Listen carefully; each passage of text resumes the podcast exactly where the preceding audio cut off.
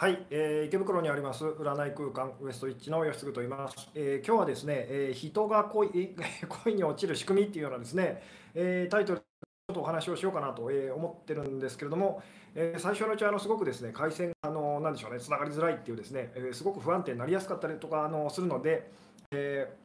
ー、そうですねあのまたちょっとですねゆっくりペースでですね、えー、連絡事項をですねお話ししつつですね、えー、だんだん始めていきたかったりとかするんですけども、えー、でそうですねあのもう毎回毎回あのこれはお伝えしてるんですけどやっぱりですねあのすごく多いのがですねあのブログの方でこう公開してるあの有料コンテンツっていうのはあの今3つぐらいあったりとかするんですけどもでそちらの方がですねえー、まあご購入後にあのなんでしょうご購入後のこうメールが届きませんっていうですねあるいはこう、えー、なんでしょう購入のこう申し込みをしたのにですねそのなんでしょうね、えー、銀行口座とか振込 先のですねあの口座のその情報がですねあのなんでしょうね載ってるですね書いてあるそういうこうメールも届きませんと、えー、あるいはですねこうご購入後にですね何もこう何できませんと、えー、あるいはですねこうご購入後にですね何もこうなんでしょう、えー、でしょう私からですね連絡がなくてですねでお問い合わせしてくださったのにもかかわらずですね私からまた何も連絡がないと あのどうなってますかっていうですねお問い合わせお問い合わせが結構あったりとかするんですけども、えー、でもうこれもですね何回も何回もこうお伝えしてきたんですけどもそれでもやっぱりですね あのなくならないんですけれどもあの何でしょうね、えー、私からのですねこうメールがですね今すごくこう届きづらくてですねえー、なのであの Yahoo メールとか G メールとかですねああいうあのフリーメールアドレスっていうのをこう使っていただいてであのお問い合わせフォームの方でですね私の方にあの連絡いただければですねあのお問い合わせのフォームの方はあのブログのあの下の方のえー、にあの何でしょうリンク貼ってあったりとかするのででそちらであの何でしょう連絡いただけたらですねご購入履歴っていうのはあのずっと残ってるのであのちょっと時間かかるかもしれないですけど必ず私の方からですねあのごあの返事を返させていただきますと。えー、ただですねあの そういうふうにこう何回も何十回も今言ってるんであのこれまでもですねあのお話ししてきてるんですけどもやっぱりですねあの私がこう私からこうメールを送っても届かないメールアドレスでですね特にあの何でしょうねスマートフォンというか携帯電話会社のあのメールアドレスにはですねものすごくあの届きづらいのであのちょっとご面倒かもしれないんですけれどもあのその辺ですねご協力よろしくお願いいたしますとえいうのがですねあの一つをですねでもう一つあのあの今 YouTube でご覧の方はですねあの下の方のあの詳細っていうのをこう開いていただくとですね、えー、あの Google レビューにあのご協力くださいみたいなですねあのリンクが貼ってあったりとかすると思うんですけどもあのお店の方にですね、えー、まあ言ってみたら星をつけていただいたりとかあのコメントをですねあの寄せていただいたりとかするととてもあの私含めですねあのスタッフ一同とてもあの何でしょうえー、嬉しいですということでですねあの今こうやってあの実際にお店にはこう来てあのまだ行ったことありませんよっていう方でもですねあのこうやってライブだったりとかですね参加してくださったりとかあと私のこう動画とかですねあの見てくださってる方でですね、まあ、ちょっと協力してもいいよというような方いらっしゃったらですねあのぜひあのご協力くださいということでですね、えー、あとですねそうですねもうですね今日もですねたくさんの方があのチャットにですねこうライブチャットにこう参加してくださってる感じなんですけどもえーであの私がですねコメントを読みすぎたり読まなすぎたりとかですね、えー、いろいろ今日もあるかと思うんですけども、えー、あとこう文章をですねあの意味をこうなんでしょうあの取り違えたりとかですねあるかと思うんですけどもご了承くださいと。えで最近ですねあのチャットのリプレイっていうのが後であの見られるようになったので私もですね録画で後であのライブ中にはとてもじゃないですけどあの全部ですねあの読むことができないんですけどもあの後であのかあの必ずあの全部あの見させていただいているので、えー、まあ、そうですねあのその辺もですねご了承くださいと。えいうこととですねあとそうですねあの最近ですねあのヒマラヤっていうですねあの音声プラットフォームアプリと、えー、いうのでですねあの音声だけになっちゃうんですけどもそちらの方でもあのバックナンバーを残すようにしたので、えー、ですごくあのなんでしょうね倍速で聞けたりとかですね逆にあのちょっとこうゆっくりあのなんでしょうね、あの音ですね、えっとそうですね、ゆっくりあの0.5倍速とかでですね、あの聞けたりとか、結構便利だったりとかするので、あとこうスマートフォンでですね、他のことしながらあのバックグラウンドで音だけこう流したりとかですねそういうこともできたりするようなので、えー、よろしかったらですねぜひあのご活用くださいと、まあ、YouTube でご覧の方今下の方にですねこう詳細の方こう説明の欄のところを開いていただくとですね多分あのヒマラヤへの、えー、リンクが貼ってあるかと思いますとで今日もですね多分私の顔がこう左右反転してこう ミラーモードになってるかと思うんですけどもこれもちょっと技術的に今どうしようもなくてですねあのそのまま続けさせていただいておりますと。で最近あの増えてきたのがですねあの私のこの目目の下のこうこっち側ですかねこの辺がですねなんかあざっぽくなってますと。あの大丈夫ですかと。誰かに殴られたんですかとかこう言われるんですけどもこれはですね私があの目の目の下をこうこする癖があってですねでそのせいであのすごくこう赤くなっちゃうっていうですねでなかなかこう治らなくて、えー、っていうようなことなのであのご心配なくと。いうですね、えー、ことが一つと。えー、いうようなところでですねあそうですねあともう一つあのスーパーチャットっていうですねあのなでしょう、えー、まあ、言ってみたらこう寄付機能みたいなやつなんですけどもでそちらの方を使っていただくとですね、えー、まあ、あの一時的にコメントをすごく目立たせることができたりとかするんですけどもあのそれを使っていただくと、まあ、私もとっても嬉しいんですけども、えー、だからといって必ず私がですねそのコメントをこう拾えるかっていうとあのそういう機能ではないので、まあ、その辺もですねご了承くださいというようなところでですねえー、そろそろこうなんでしょうね本題にですね入っていきたいなというような、感じなんですけども、えー、そうですね。今日もですねもうたくさんのですね方がですねコメントをこう寄せてくださってる感じなんですけども、えー、そうですね、えー、あそうですね。そろそろ あのなんだかんだでですねこの前置きがやっぱり長いというですねあと脱線あのあのなんでしょうしやすいというのをこういろいろお話をですねそういうようなこともこう言われてですねあの本題にですねできるだけ早く入りたいなという今日はそんな感じなんですけども、えー、はいこんばんはと、えー、吉純さんが言っていた全股がよく分かりませんと。それは行動としては彼氏や好きな人がいても他の男性ともデートしたりするということなのでしょうか、えー、気持ちの持ち方を教えていただけるとありがたいです。彼に隠れてこそこそ他の男性と会ったりするのにはやはり抵抗があるのでと。えー、これはですねあのどうしても行動の方にこう意識が行きやすいと思うんですけども実際はですねあのそうですねこれ難しいんですけどもあのどのだどの異性に対しても男性に対まあ、できるだけその異性に対して男性に対してオープンでいてくださいっていうのがですねあの秘訣というかそのコツなんですと。えー、行動の上でいろんな男性と会ってもですねあの言ってみたらその気持ち心がすごくこう閉じてるというような状態だとあんまりその意味はありませんよっていうですねえー、でまあ言ってみたらあの好きあらば男性と会いたいとか好きあらばあの新しい男性と会いたいとか好きあらばそのたくさんの男性と仲良くなりたいっていうその感じがすごく大事なんですでこれってですねすごく浮気性な感じに聞こえるかもしれないんですけど実際はその実はこれっていうのは男性たちの価値観なんですと。でまあ本当バランス的にですねそのどちらかがすごく男性的になるとどちらかはあの逆にあのすごく女性的になりますと。つまりその言ってみたらあなたがですね女性のあなたがすごくこうなんでしょう。あのちょっと男性っぽく浮気症っぽくなるとですね必ず相手はこう女性っぽく、えー、つまりこうとってもこう一途に、えー、一人の人とだけこう親密になりたいっていうふうにこうなるんですよっていうですねこういうお話は以前にもしたことがあるかと思うんですけどもまあその辺をですねあのなんとなく、えー、参考にしていただけたらというような感じなんですけどもで今日はですね人が恋に落ちる仕組みというようなですねあのタイトルを タイトルをつけさせていただいたんですけどもえー、そうですねえー、ちょっとですねコメントもたくさんですねあの寄せていただいてる感じなんですけどもねあの今日はできるだけですね、えー、そうですね今日はできるだけあの本 本題の方に早く入ろうかなと言ってるうちにもう8分経ってますね。えーあなるほどと。私も最近ライブ配信者になりましたと。たくさんの男性と接する練習になる気がしますと。あいいですね。あの最近あの気楽にですね、まあ、YouTube だけじゃなくてあの Facebook だったりあと何でしょうね。Instagram とかもそうだと思うんですけどもそういうのを通してですねライブの配信とかっていうのもこう簡単にできたりとかするので、まあ、よろしかったらですねそれもたくさんの人とたくさんの異性だったりとこう出会う言ってみたらきっかけになったりとかすると思うのでよろしかったらですねやってみるとすごくいいのではないかと、えー、思いますと。ということでですね、えー、本題にこう入っていきたいんですけども、えー、ああもうコメントがですねとても追いつかない感じなんですけどもこの今日人がそのそうですね恋に落ちる仕組みというようなタイトルをつけさせていただいたんですけどもまあ恋愛の悩みでですねあの一番多いのがやっぱりこう好きな人と好きな人がこう自分が思ってるように自分が相手のことを思ってるようにはその相手はですね自分のことを好きになってくれないとそれで苦しいっていうのがやっぱりこう一番多い悩みだったりはするんですけどもあのその次にとあ次にあの多い、まあ、悩みとあるいはですね同じぐらいその実は多い悩みって言ってもいいんですけども最近すごくこう増えてるのがですね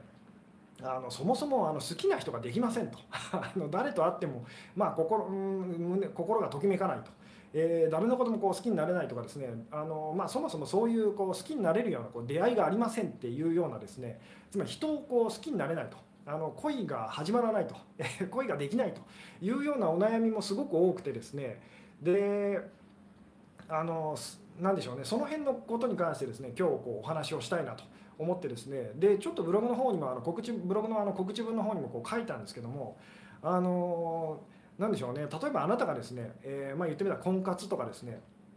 あの何でしょう。婚活パーティーのですねこう主催者とか関係者だとしてですね。で、まあ、何人かの言ってみたらこう男性女性っていうのをこうなんでしょうね。集めてですね。であのできるだけ言ってみたらそのカップリングをこう成立させたいなと。あのたくさんの男女がですねお付き合いにこう至るような。つまりあのできるだけそのたくさんの人たちをこう恋にこう落ちるようにしたいと。思った時にですねさてあの婚活パーティーの主催者である、えー、あなたがですねあなたは一体どんなことをこう心がけますか？というですねちょっとこの第三者の立場であの考えてみてくださいと。つまり人はどういうその時にですねどういうことをするとつまりこう相手のことをこう好きになりやすいのかと恋に落ちやすいのかっていうのをですねよろしかったらこれをですねあのコメントでですね、えー、残せていただけたりするとすごく、えー、嬉しいんですけども、えー、どうでしょうと。なるほど。私は割とすぐに好きになりますがなんせスパンが長いです。とそうですね。あのすぐ好きになっちゃうと。ですごく苦しいっていうタイプの方もいらっしゃると思いますと。で今日お話ししてるのはですねあのなかなか人を好きになれないと。なかなかその何でしょうね、え恋が始まらないと。以前のですね私もそういう時期がすごくこうあってあったりとかしたんですけども、えーでですね本当にあの何でしょう今こうお話ししているのはですねじゃああなたがもし婚活パーティーとかのですねこう主催者でできるだけまあたくさんのですね男性女性を集めてですね、えー、まあ言ってみたらそあのできるだけたくさんの人たちがこう恋に落ちるようにというふうに思った時にさてあなたはどんなことをこうまあ仕掛けるというか あの仕向けますかっていう。でそれをですね、えーあのよろしかったらコメントで、えー、答えてみてくださいと。あなるほど。男女が触れ合う機会を作ると。こ触れ 触れ合うっていうのはあの直接ってことですかね。スキンシップみたいなことですかね。どう、えー、楽しい企画内容にして場を盛り上げようとするかなと。その楽しい企画内容を教えてくださいっていう話なんですけども男女の席を近づけて設置しますと。ああなるほど。やっぱり楽しい場所に行くことかなと、えー、男性が活躍できるゲームや課題を与えて協力してもらうと。なるほど、え一緒に何かを体験するでしょうか？えー、あなるほどなるほど。カップリングを目的にしないと。一緒に何かをする。何かみんなで作るとか。ああなるほど。お酒を提供するというそうですね、えー、2人きりで共通のことをさせる。あ同じ作業をする。料理とかかなと。ゲームなど何かを一緒にすると、えー、相手から想定外の反応があった時かな。なるほど、えー、すぐ好きになれますと。最近は優しくされるとすぐと。えー、今好きな人は諦めて早く他の人を好きになりたいと。ああ、なるほど。えーえー、自分を、え、自分で認めてる人は恋できると。え、怖さを共に感じさせる。吊り橋効果。ああ、いいですね。なるほど。でですね、あのー、でしょう、それをさせるのは、まあ、今いろんな答えがあの出てきてあのますけどもじゃあそれをさせるのはなぜですかっていうそっちにもですねさらにこう掘り下げてその辺もこう答えていただけたりすると嬉しいんですけども、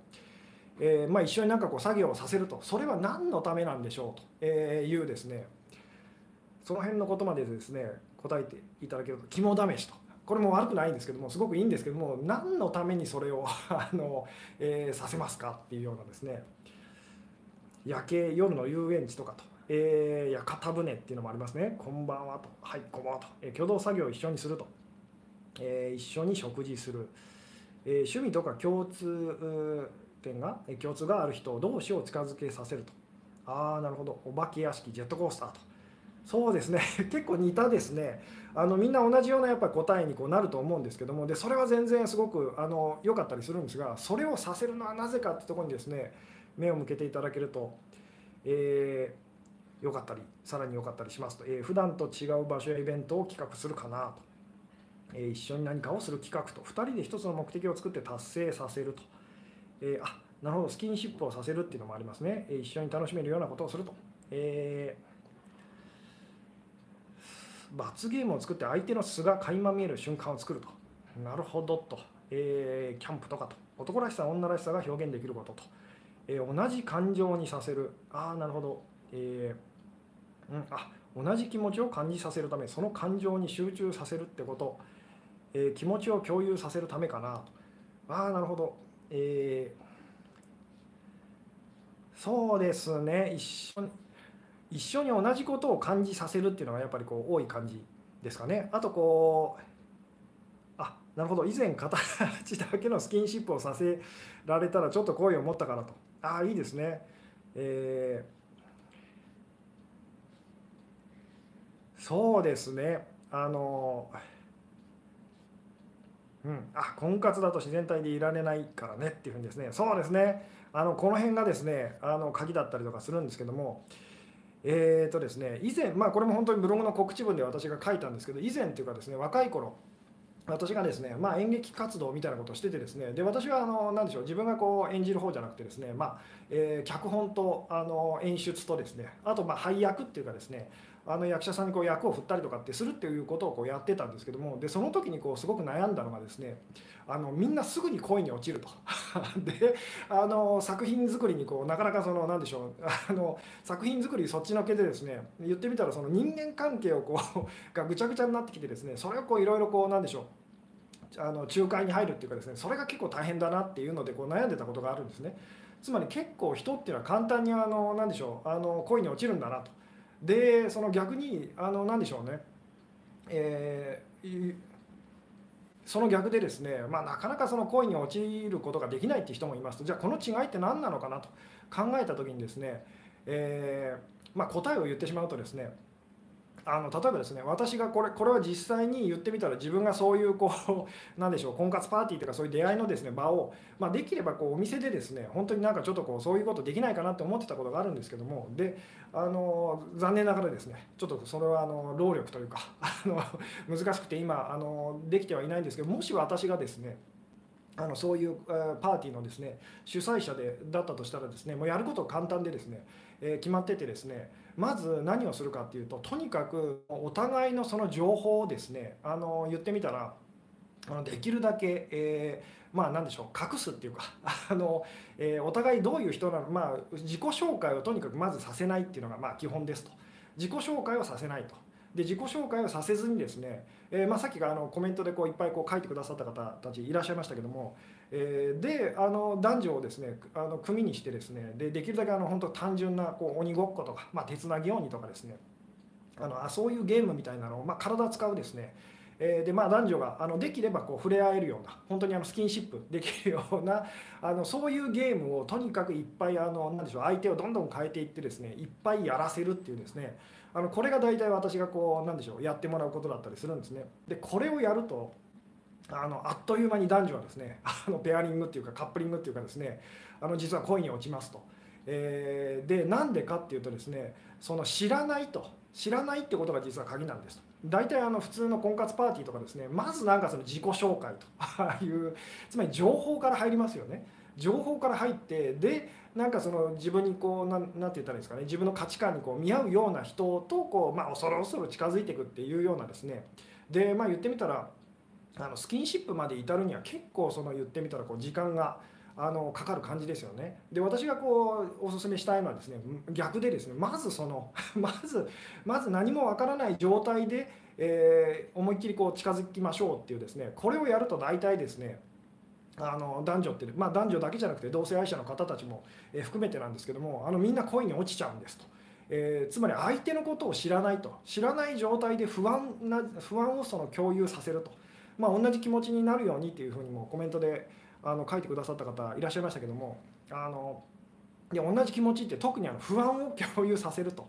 えー、知らない相手と不安を共有すると私たちはですねお互いにこう結びつきたいっていうですねあの何でしょうそのエネルギーがすごくこう強くなるんですと、えー、いうですねどうですかね。あのこの知らないっていうのは実は相手のことをよく知らないと。よく知らないそして今私たちは不安だっていうですねこれが実はその人が恋に落ちる、まあ、仕組みなんです。なのでその逆つまり私はその相手のことだったり自分のことだったりまあ私たちのこの関係だったりとか知ってると。いうですね。で知ってるっていう時私たちはですねそのまあ安心したりするんですね。なぜなら知ってるので分かってるのでと。で知ってると安心してるっていうですねあのそういう状態だと、まあ、言ってみたら人はですね全然あの 言ってみたらその親密にはなれないんですっていうですね。で以前に私がですね、えー、永遠に続くロマンスを手に入れる方法っていうライブでですねお話ししたことでも実は今日お話ししてることはまあ同じような感じのことを話してるんですけども。なのでできたらですねその以前にまあそうですねお話しした永遠に続くロマンスを手に入れる方法っていうですねそちらのあのライブの方もですね、えー、録画の方もこう見ていただけたりするとすごく、えー、嬉しいんですけども、うん、あいいですね。劇団って本当に演者同士で恋愛しまくりですよねと。そうなんですと。えー、そしたら俳優さんやっぱり恋が多くなるんですねと。そうなんですと。もうまあ基本役者さんとかってですねあのまあこれ前回のお話につなげていくとですね前回あの嬉しいか悲しいかよりもこうそれを感じる深さが大事ですよってお話をしたんですけどもあの役者さんたちっていうのはまああのお芝居する人とかですね演じたい人っていうのはとにかくその感情をすごく感じたい人なんですと。で感情を感じたい人ってどういう人かっていうと自分の価値観を言ってみたら壊したい人なんですと。で今の自分の価値観を壊してもっとさらにこう価値のある、まあ、価値観をこう取り入れたいみたいなですね成長したいというですねあのそういうような気持ちがこうすごく強い人たちだったりとかするんですけどもなのでその感情を感じたいっていうですね、まあ、感情的な人って言ってもいいですけどもそういう人ほど当然あのなんて言ったらいいんですかね、えー、恋に落ちやすいんですっていうですね逆にあの感情が動かない人と、まあ、感情が動かない人イコール、まあ、前回のそのお話で言うとですねあのすごくこう自分の価値観、えー、っていうのをですねこう手放せない人と言ってもいいんですけどもほどやっぱりなかなかその恋が始まらないんですっていうですねあのなので鍵は本当に、えー、知らない人と不安を共有すると。あのこれがもう恋に落ちる人を好きになるですねあの秘訣なんです。なので知らない人と不安を共有できるようなことをいっぱいやりましょうっていうですね これが実はあの今日の答えだったりとかするんですけどもえー、うん。あ なるほどと。それと。で舞台終わった後、えー えー、すれて、えー、これ別れ別れてたりすると。そうですね、えー、そんな簡単に恋に落ちるものなのっていうふうにですね。でこれはですね本当に経験した人は分かるんですけどもあの全く知らない者同士でたくさん触れ合うようなあのゲームみたいなことをやるとですね思ってる以上にあの何でしょうすぐに。まここでもですね頑固なタイプの方はなかなかそのそもそも知らない人とこう触れ合うとか知らない人に触れる知らない人にこう触れられるっていうのはすごい怖いと嫌だっていうふうになってですねあのそこで止まっちゃうんですけどもそこで勇気を出して知らない人と、まあ、手つないだりとかあのそういうようなちょっと体を使ったゲームとか遊びとかするとですねもうあっという間です。もうこれは私自身がこう過去に経験したことがあるので分かるんですけども人ってこんな簡単にあのすぐ好きになるんだなというぐらいですね。でじゃあなかなかそのコインが始まらないのはなぜかっていうとですねその知識なんです。その知ってるっていう部分がですねあの邪魔してですねえー、て言ったらいいんですかねあの知ってると。あのこの人のこと知ってるとこういうタイプ私苦手なんですって言ってそこでもう終わりと。実際例えばですねこう何も知らない状態でこう男女をですねあのいろいろこう遊ばせ遊ばせてですねまあ、体を使ったこうゲームをさせてですねでお互いのこう自己紹介ってお互いがどういう人間なのかってもう名前ぐらいしかこう相手に言っちゃダメですよというようなことでやるとですねそうするとみんなあの相手にた、まあ、相手に対してというかその場にいる人たちに対してですねどんどんあの好奇心っていうのがこう出てくるんですね。つまりどんな人なんだろうこの人っていうですね。で例えばそのゲームをあのなでしょう、え、やった後にですねまあ、その後にまあ言ってみたらこう紹介という お互いに、まあ、あの年はいくつでとかあの仕事何やっててっていう話をすると実はすごく盛り上がるんですと。あのいうですね。どうですかね。えー、あ分かった。恋愛ごっこをさせるんだと。恋愛ごっこ。恋愛ごっこ。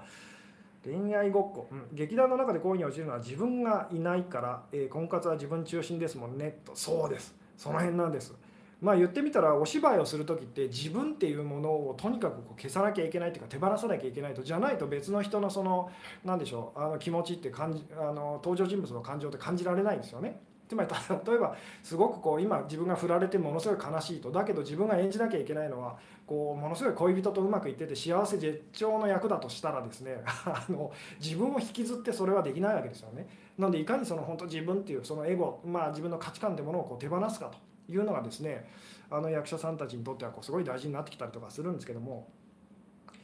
えー、全員で同じ気持ちを共有してもそこにいる全員の男性をいいと思わないと。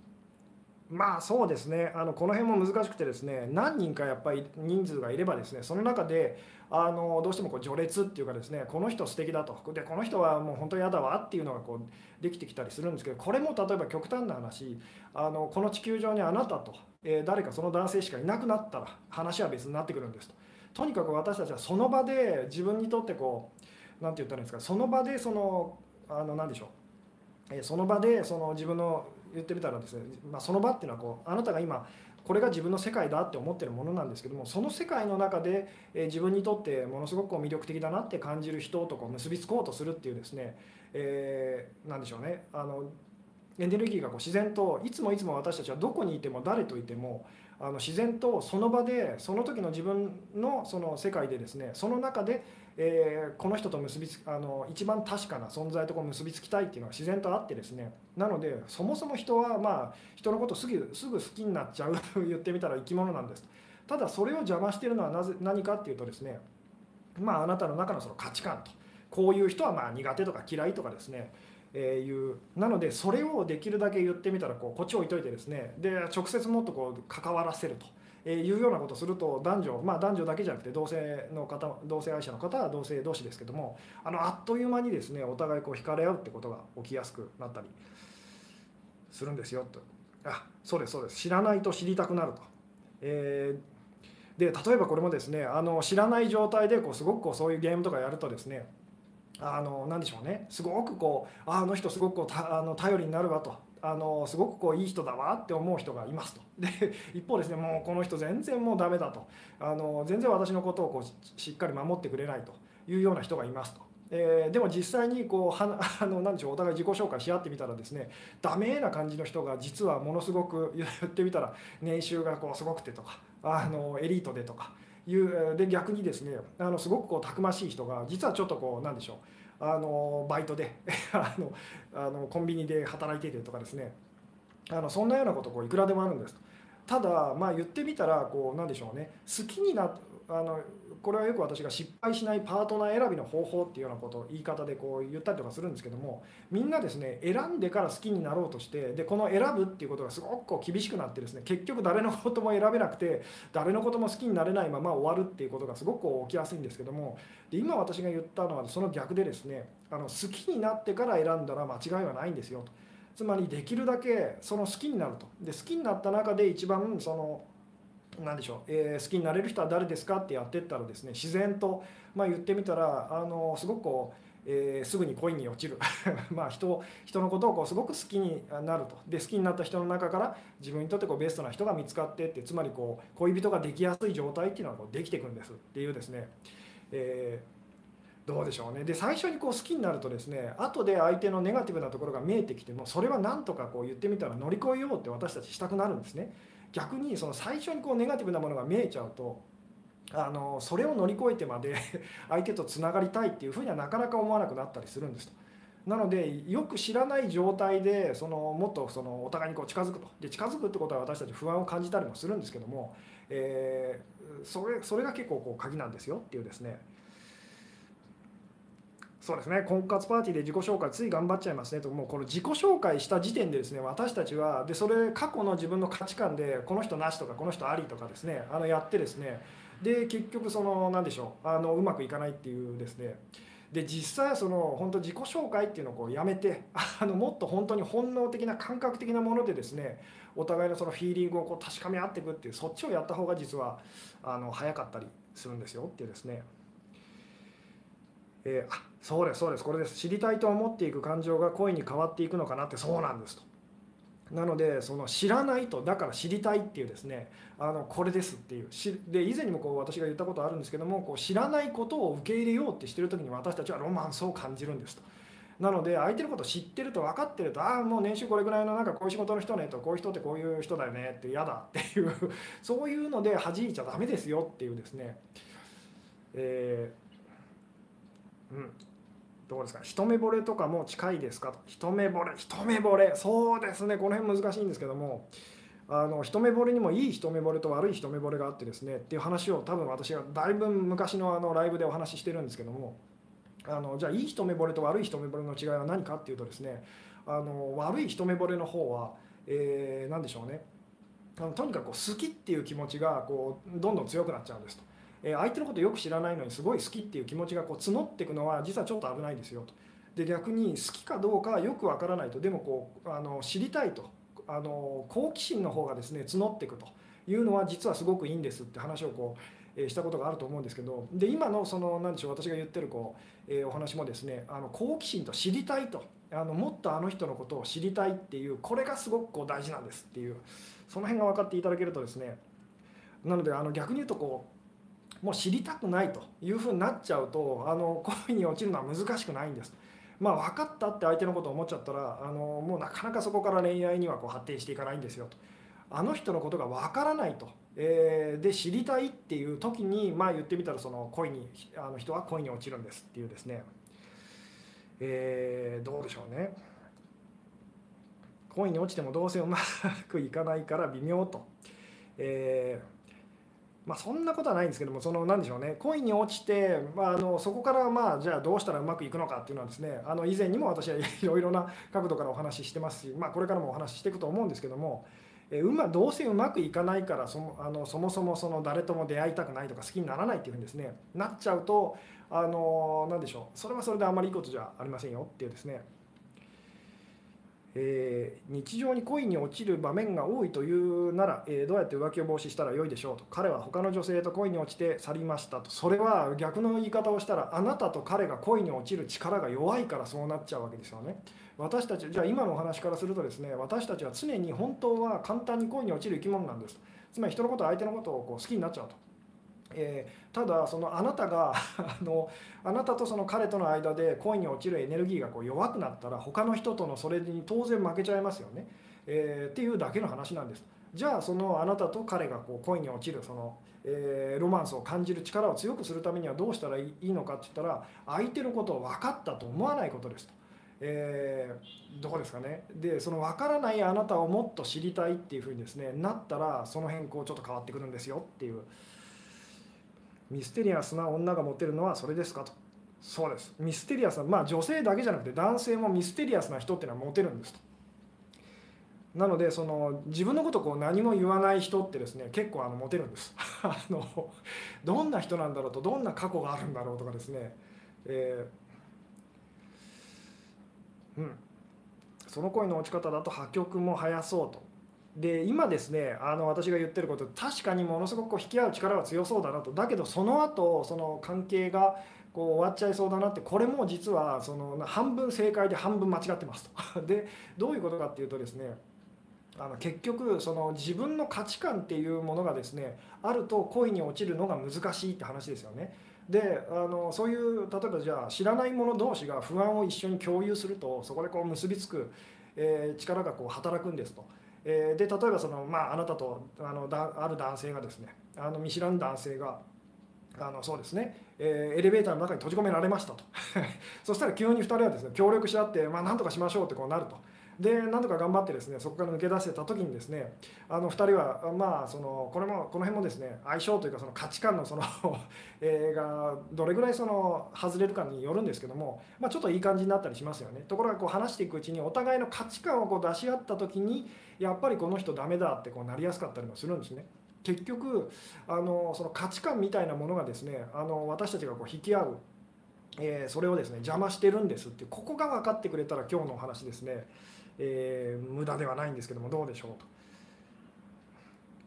私には誰も興味示してくれないわと、えー、自分好きなのにと。っていう方はですね、えーとそうですね、私が何回か前に撮った、えー、ライブのあのそうですねえー、自分を愛する秘訣ですかねその辺をこう見ていただけると分かると思うんですけどちょっとそれは多分ナルシスト的なあの間違った自分の好きな愛し方をしてるとあのそういうようなことが起きちゃいますよっていう。えーじゃあ復縁するのや仲が良すぎる人との関係を好きに変換するのには、えー、知らないことを増やしていくと変わる可能性が高まるんですかね。あでもあのざっくり言ってしまえばそうです。あの知らない部分がどんどん増えていくと例えばあなたがですねあなたがまあ誰かのことを振りましたと、まあ、あのごめんなさいとあなたとお付き合いする気にはなれませんと、まあ、そのあなたが女性でじゃあ相手が男性だとします。でその男性が久しぶりに会ったらですねあの全然違う仕事をしていたりとか全然違う趣味をしてたりとか全然違う場所で生きてたりとか全然違う生き方をしてたりとか、えー、したらですねあなたの中のその印象がちょっとこう変わってくるの分かります？つまりそこにまた引き合う力があの生まれてくるの分かりますかと。この知らないっていうことがですねあの私たちの中でですねあのその引き合う力っていうのをですね、えー、まあ、呼び起こすんですよみたいな。うん、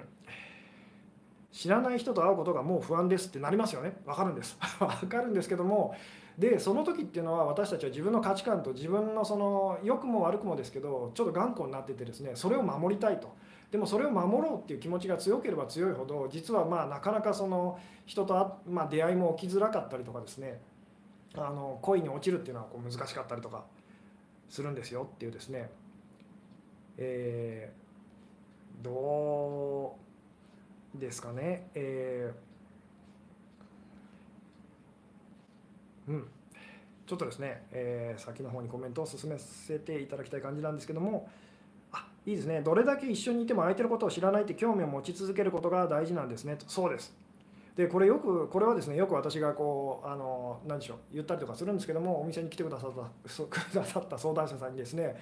例えばそのあなたがお付き合いしてるパートナーがですね「君のことはああもう君のことは全部知ってるよ俺は」と「君のことはもう全部知ってるよ」って言言われたらどう感じますかと。あのほとんどの人がやっぱ腹が立つはずですと。なぜならば私のことを全部知ってるなんてありえないだろうと。こうあの例えば今日一日の間だ間でだってその言ってみたらいろいろと変化があるわけですよね。それは相手が全あのずっと一緒にいるわけでもない相手が全部知ってるなんてことはありえないと。いうふうにですね。でそれと同じなんですよ。本当は私たちは相手のことを分かったつもりになってるんですけど本当は何も知らないんですと。えいうですね。この辺のことがですねこの辺のことを素直に受け入れられるようになってくると、まあ、言ってみたらすごいこういい意味でですけどこうあの人をすごく好きになりやすい恋愛体質の人に あのなっていけますっていうですね、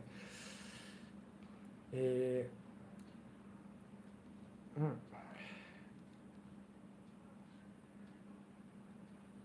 いいですね。確かにあまり情報知らずにお化け屋敷行っちゃったら好きになってた経験あるなと。そうです。そんなもんなんですっていう。そんなもんなんですよと。本当男の人と女の人組にあのカップルにしてですね。であのお化け屋敷にこう放り込んだらですねあの大体そのうちの何組かはあのいい感じになってくるというですね。えー私は知らない人は無理ですっていう方は危ないです。危ないです。それをものすごく頑固になって自分の価値観をその守りたいと。で価値観を守りたいと思うのは全然いいんです。ただし価値観を守りたいってことは今のあなたを続けたいってことなので今のあなたがあんまり恋愛がうまくいかないなって場合はそれも続けることになっちゃうんですっていうですね。それでもいいですかっていうような感じなんですけども。えー、うん。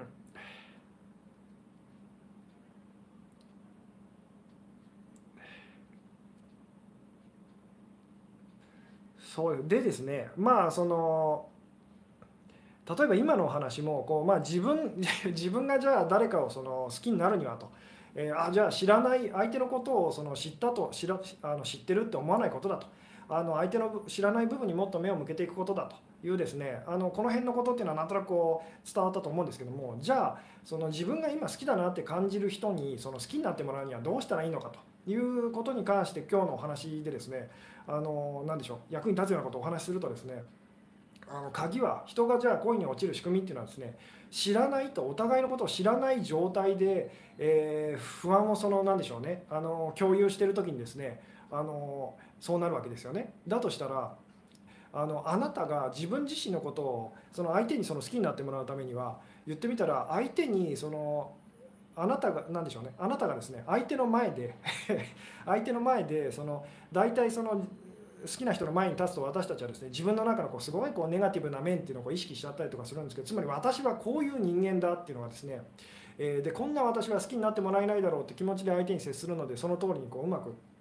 いかなかったりするんですけどもあい、まあ、好きな相手の前でそのあなたが自分はこういう人間だって思ってるのをどんどん本当はこう崩していけるとですねこの辺変わってくるんです。じゃあどうしたら崩していけるのかっていうとあのそんなあなたと会いたがる異性のことを大事にするとですねこの辺が変わってくるんですっていう。どうですかね？ちょっと今うまく説明できてる気はしないんですけども、えー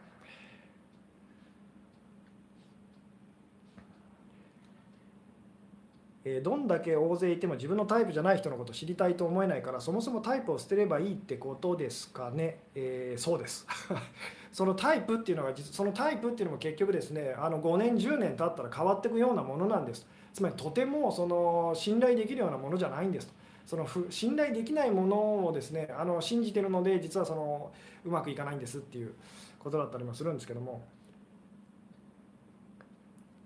ああちょっとですねコメントを私がまた何でしょうね追いつけてない感じですかね。えー、うん。え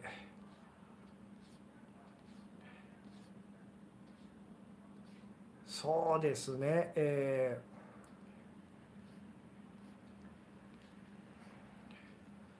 ー、このなんか知らないと知らないそして不安をその何でしょう 知らなくて不安を感じてる時にまあそうですね知ら知らなくて不安を感じてる時に人はあの何でしょう恋に落ちやすいです。えー、ということはですねであのじゃあ好きな人に、まあ、これ言い方くよあのあんまり良くない言い方ですけど 好きな人にそのあなたのことを全部知られない状態で相手に不安を感じさせたら相手はあなたのことを好きになってくれるんですということでもありますよね。で相手に不安を感じさせるためには人が不安を感じている時ってですね自分よりも確かだなって感じる人に会うと私たちは不安を感じるんです。つまり自分よりもそのことについてあの何でしょう例えばあなたがこうお料理やってる人でですねあなたよりもお料理のことについてすごくこう、まあ、あの知ってたりとかこう上手な人がいたらあなたはその人の前で不安を感じてその人にこう魅力と力を感じるっていうこうなんか分かっていただけますかねこれは別に料理のことだけじゃなくて全てにおいてそうなんですけどもなのであなたがそのその人の前でその人よりもこう確かだと。えー、自分の方が確かだなっていうのを感じるたびにですねあ相手はあなたに魅力を感じるようになるんですっていうどうでしょうね。この辺こうなんとなくこう、えー、伝わってくれるとすごく嬉しかったりもするんですけども、えー、好きな人の前で自然と謎めいた男になれたならモテるということですかと。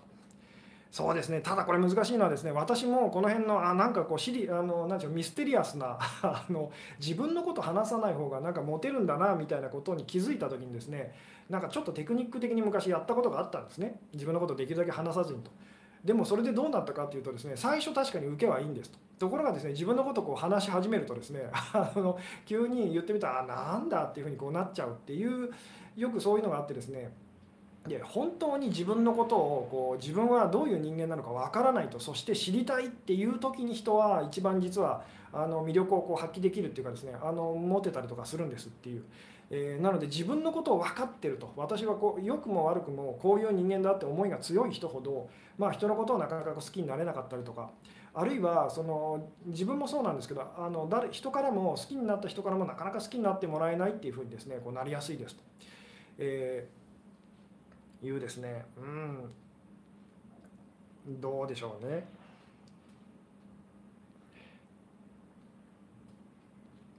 うん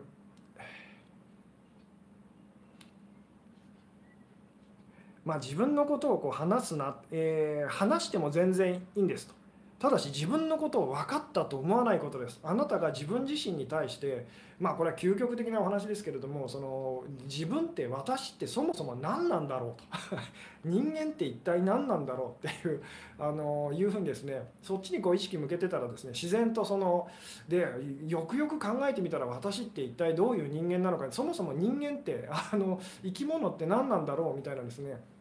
あのそんなかでそれが分からないのでこう知りたいっていうふうにこうなるとですね自然とあなたの中でこう魅力っていうかですねそれがこう発揮されていったりとかもするんですけどもでこの辺のことはですねあの以前にですね究極の願望実現法っていうところでお話ししてることともちょっとこうつながっていくんですけども、えーなんか今日のお話ですねこうテクニック的にあの変に取り入れてしまうと昔の私のようにですねあの失敗しますと。あのそうではなくてあなたの中のですねまあこれ生き方とか在り方っていうのにこう関わってくる、え、お話だったりとかするんですけども知らないと。で知らないことをこう受け入れたいと勇気を出して。で知らないことに対して私たちは不安を感じるんですけどもその不安を受け入れたいっていう時にですね言ってみたらあなたの魅力はすごくこう発揮されたりとか。あのであなたの魅力が発揮される時っていうのは相手の魅力もすごくこう感じたりとかすることができるようになるんです、まあ、そこに引き合う力が生まれるっていうようなことでもあるんですけども、えー、うん。分かったと思わないことって感じの動画でおっしゃってましたねと。納得。そうです、えー、もうとにかく分かったって思った瞬間にですね確か分かったって思うと私たちそこにこうちょっとこう安心感というか あの、えー、を感じたりするんですけどもあの何でしょうそこから今度安心感を感じるとそれはかりそめの安心感だったりとかするんですけどもなので長持ちはしないんですけども、えー、結局他にこうその環境を動かすとか、えいう何でしょうね環境を変えるとかっていうこう人生を変えるってことはなかなかそのできづらくなったりとか、え、するんですっていう。主催者にあ一番魅力を感じるのは別に相手を探しているわけじゃないし堂々としているように見えるからなのかなと。そうですね、まあ、大体その婚活パーティーみたいなのをやってですねその主催者の人がモテると。いうのはよくある話なんですけども、まあ、それはやっぱりそのそこにこうなんでしょうね、えー、まあ、こう満たされてるっていうかですね。そういうあの相手を探してないと。相手を探してないのはなぜかというとそこはあの自分は満たされてますよっていうのがあるからだと思うんですけども。あなるほど。そういう意味では最近自分がよく分からなくなってきたからちょっとモテるかなと、えー、で大事なのはですねよく分からなくなってきた。そんな自分にあの興味があるっていう状態だとすごくいいですと。自分は本当はどんな人間なんだろうと知りたくなってきたと。知りたいっていうですね。そういう時が人はあの一番こうまあ成長するような時だったりとかあのするので。えー、自分が分からないから誰か教えてくらいのスタンスが、えー、いいのかと。そうです。そうすると当然人に会いたくなりますよね、えー、で人っていうのは言ってみたらあなたのその何でしょう、え見えてないあなたのその本心だったりをこう映し出すしてくれる鏡ですよみたいなお話はこう繰り返し私がお話ししてますけども言ってみたらあの自分が何者かどういう姿をしてるのか分からないと。じゃあ知りたいってなったらですね当然いろんな鏡に自分を映してみたくなるんです。っていう。だからいろんな人にこう会いに行きたくなったりするっていうですね。えー、ことだったりするんですけども、えー、自分にもっと興味を持てってことですかと。そうですね。自分のその知らない部分にもっと興味を持ちましょうと。でそれができるとですね自然とその相手の知らない部分にもっと興味を持つことができるようになるんですと。これが逆にですねあの自分の知ってる部分にだけ興味があると私はこれが好きとこれが嫌いとえいうようなあのそこはそれでいいんですけども自分の中のそのまだわからないその知らない部分に興味を持つことができるようになるとですね相手に対しても相手の中のその知らない部分に例えば相手がすごいダメな人に見えたとしてもですねその人の中のすごい素敵な部分にこう目が行くようになるんです。あるいは逆にですねすごく相手が素敵な人にこう見えちゃって気遅れするような時でもですね相手の中のこうダメな部分というところにこう目がいってですねあなんだこの人も私と同じじゃないかっていうふうにですねこうなったりもすると。こう相手の中のその知らない部分見えてない部分にこう目を向けるっていうのがですねあのまあ、相手の中だけじゃないんですね。自分自身の中にもですね。あのそれが結構あの鍵ですよっていう。でこれをまあそのさっきのからのお話であのの言い方で言うとですね好奇心って興味っていうような感じですよね。あの好意よりも好意っていうのはまあ好きって気持ちですよね好意よりもその興味っていうのを大事にしましょうっていうのはよく私がお店でもお話ししてたりとかするんですけどもあの好意好きって気持ちよりもですねあの興味とあの知りたいと面白そうっていうそっちの方がこう強い状態っていうのがですね人はあの余裕があったりとか自然体の時だったりするんですね。えーでそれそのまあ言ってみたら好きかどうかよく分かんないけどあなたのこと面白いと思うと あのもっと話したいとかもっと会いたいっていう時が大体あの恋の始まりなので逆によく知らないけどあの人のこと好きっていう時はですね大体あの相手に対して自分の勝手なそのイメージをこう押し付けて あのあの美化しちゃってるような時なのでそれをやると言ってみたらこう相手はですねいやあの俺はそんな人間じゃないよっていうふうにこう遠ざかっちゃうというですねことになりやすかったりとかしますと。えー知らないと他に女いるのかって感じで冷めると。それは傷つくことを恐れすぎてるとそういうふうにこうなっちゃいますと、えー、いうですね知らないことを拒絶する時私たちはそこに恐れって怖さっていうのを感じますと。で逆にですね知らないことをこう受け入れたいってなった時そこにですねあのまあ言ってみたらロマンスっていうのを感じますと。いうですねここもすごい大事なんですけど知らないってことを前にした時私たちはまあ2つの態度を取れるわけですよね。じゃあそれをこう勇気を出して受け入れるかあるいはその怖いので逃げるかと。で逃げたらその私たちはどんどん怖くなっていくんですっていうですね、えー、どうでしょうね。分からないということを不安ではなく面白いというふうに感じるのかなと。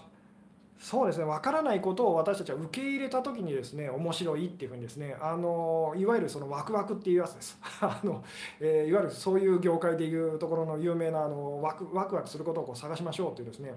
でワクワクすることとそのビクビクすることの違いは 何かっていうとですねあの知らないっていうことに対して受け入れたいって感じた時に私たちは受け入れようとしてる時にですねあのワクワクしますと。で知らないことに対してああの拒絶しちゃうとですねあのビクビクと怖いっていうふうにですねなっちゃいますというですね。どうですかね、えー、私ってこういう人間と決めつけないことが大切ですねとまだまだ知らない面があるはずと。そうです。で決めつけないだけではなくてですねさっきもこう最初の方にお話ししたんですけどもあの自分の価値観を壊す時にはですねあの感情っていうのが本当にあの鍵になってくるんですと。なので強いかそれがポジティブであれネガティブであれ強い感情を感じた時に私たちのその自分の価値観は自分はこういう人間なんだっていうのが実はあの少しずつこう壊れていったりとかするんですね。なのでできるだけその感情をこう動かすようなことをまあしましょうと感情を動かすようなあの人間関係と感情がすごく動くようなそのコミュニケーションっていうのをですねまああの何でしょうざっくり言ってしまうとあの腹を割った 腹を割ったコミュニケーションと素直に本当に思ってることをぶつけ合うみたいなことをやっぱりやっていくとあの何でしょうね。えー、ぶつかり合ってその後にものすごくこう惹かれ合うっていうようなですねそういうような関係が築けていけたりもしますよっていう、えーえー、どうでしょうね、えー、というようなところでそろそろ50分ですね、えー、お話し、えしてるような感じですけども。あいいですね。モテる人って曖昧さに寛大な気がすると。そうですね。あの大体そうです。逆にモテない人というかその余裕がない人ってですねいうのはあのものすごく白黒つけたがるんですと。いう話も私は時々こうしたりとかするんですけども曖昧さっていうのはこう言葉を変えると言ってみたら可能性なんですと。なのでその 余裕がある時私たちはできるだけその多くの可能性というですねものにものにこうなんでしょうね。こうオープンになってると。えー、なので曖昧にしたくなるんですっていうですねで逆にそのすごいこう余裕がない時ってですねあの自分が思ってる自分の価値観と、えー、こうなはずだっていうのにとらわれてそれ以外のものは一切受け入れられませんっていうですねふうにこうなっちゃったりとかするんですけども自分が変わると最低に見えていた相手も変わるのかなと。そうですそれは実際にあなたが本当にあなんか自分変わってきたなって感じた時に相手をあの見た時にあのどう感じますかと。これあの実生活実際にご自分の人生でこう確かめてみるとすごく良かったりするかと思うんですけども、えー、何でしたっけとたくさん会うと、えー、親近感を覚えて好きになる法則があった気がするのですがとこの辺が難しくてですね確かにたくさん会うとあの基本私たちは結びつきたいんです。結びつきたいんですけどもつながりたいんですけども怖いっていう思いがあってですねで前じゃあたくさん会うとなんでその たくさん会うと確かにその仲良くなりやすいんですけども、えー、たくさん会うとなぜその仲良くなりやすいかっていうとですねあの知ってるっていうその思いがですね強くなってくるんですね。で知ってるとこう安心と。安心だからあの人だったらこう会いたいみたいなですね、えー、であのでもそれだとですねあのなんちゅうやっぱ限界があるんですっていう。どうですかね。こう知ってるっていう感覚をあまり大事にしすぎてしまうとですねあの私たちですねあの本当の意味でこう相手とななかなかこうつながるの難しくこうなっちゃったりとかするんですけども。えー、うん。安心したいから知りたいはいいことではないのでしょうか。あそうです。いいんです。ただし私たちが相手に対してここがだから説明するのが難しいんですけど本当に知ることができる日は永遠に来ないんです。安心したいから私たちは知りたいと思いますよね。だからその決して知ることのできない相手を常に知りたいと思い続けると。相手に興味をその抱き続けるっていうふうになってそれが相手との関係をまあ言ってみたらまあこれがあの以前に私がお話ししたその永遠に続くそのロマンスを手に入れる方法っていうのはそういうことなんですっていうお話でもあるんですけども。えーうん、精神疾患で苦しむ人間にアドバイスをくださいとお願いします。これはですねあの大丈夫です。全ての人は実は精神疾患いや精神その疾患なのであの大丈夫です。みんな同じです。ただそれにそのその自覚がある人とない人がいるだけです。となので全ての人は実は精神的にですねあの疾患を実は持ってます。っていうふうに言ってもいいです。となのであの別にあなただけではありませんっていうですね、えー、どうですかね、えー、そうですね。そろそろですね、えー、締めに入りたい感じですね。あ毎日会ってたらダメだなと。ダメではないんですと。毎日会ってる人に対してもその分かったと知ってるって思わないことですと。毎日その会ってる相手相手の言ってみたら知らない部分と変化にちゃんとその目を向けられるようになるとすごくこういいですねっていうですね、えー、職業や年齢を偽ってる人はモテるのでしょうか？特にネット上では多いですよねと。一時的にはそれをやるとやっぱりこう モテたりはすると思いますと。えー、いうですね。でもその本当にその人が自分自身のことをどう思ってるかっていうのは結局はあのそこがあの鍵なのであのつまり自分に嘘ついてる人っていうのは結局最後はこう ボロが出てあの相手が離れていくっていうふうにこうなりやすいですと。本当の意味で自分のことがこう知りたいとわからないというその感覚がとってもこうまあ大事だったりするんですけども、えー、そうですね。そろそろですね、えー、お時間な感じですかね。結婚相談所での出会い方でも好きになれると、えー、情報から入る出会いと。あなたがその情報を信じなかったら全然大丈夫ですと。まあこんなのあの嘘つこうといくらでも嘘つけるよなと。実際に会ってみた時のその感じが本当に大事だよなっていうふうにですね思えれば全然大丈夫ですよと。いうというようなところで今日はですねそろそろ、えー、終わろうかなという感じですね。えー、まあ、最後にこうまとめておくとですね、まあ、人が恋に落ちる仕組みっていうのはですねあの知らないと 知らないっていう時にその感じるあの不安をですね受け入れようとしてる時にですねあの受け入れたいとあのまあそれそれは別の言い方をするとですね今まで自分が持ってきたその価値観っていうのをこう手放す諦める時でもあるんですけどもその時に私たちはこう結びつくそのつながりのそのエネルギーっていうのをすごいこう感じるんですと。